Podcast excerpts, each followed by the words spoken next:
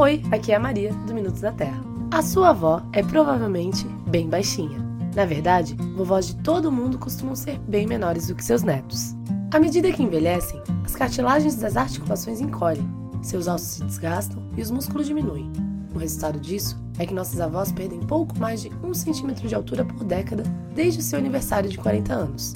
Mas mesmo antes dela começar a encolher, a sua avó provavelmente nunca foi tão alta quanto poderia ser.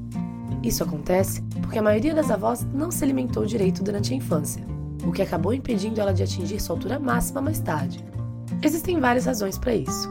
Historicamente, muitas pessoas não tinham uma abundância de comida, ou passaram fome mesmo.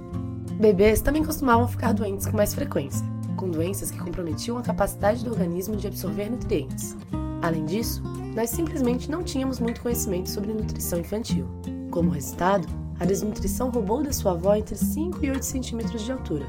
Claro, talvez não da sua avó, mas da maioria delas ao redor do mundo.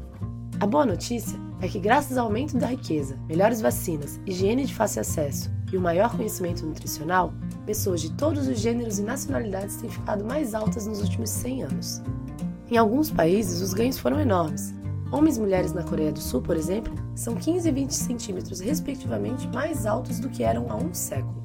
Mas não é só a altura que interessa. Crianças bem nutridas, com crescimento normal, possuem menos problemas de saúde, aprendem com mais facilidade e ganham mais dinheiro do que pessoas cujo crescimento foi comprometido graças à má nutrição.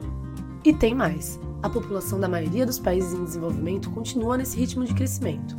Na verdade, existem poucos lugares onde a população deixou de se tornar mais alta nas últimas décadas.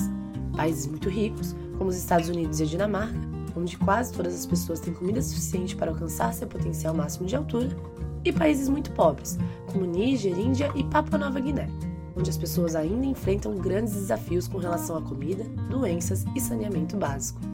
Nesses lugares, nós ainda temos muito o que crescer.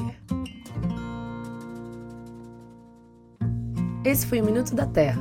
Se você gostou desse vídeo, clique em gostei e compartilhe com seus amigos. Além disso, não esqueça de clicar no sininho e ativar as notificações para ficar sabendo assim que tiver vídeo novo. Se é a sua primeira vez no canal, se inscreva e até a próxima!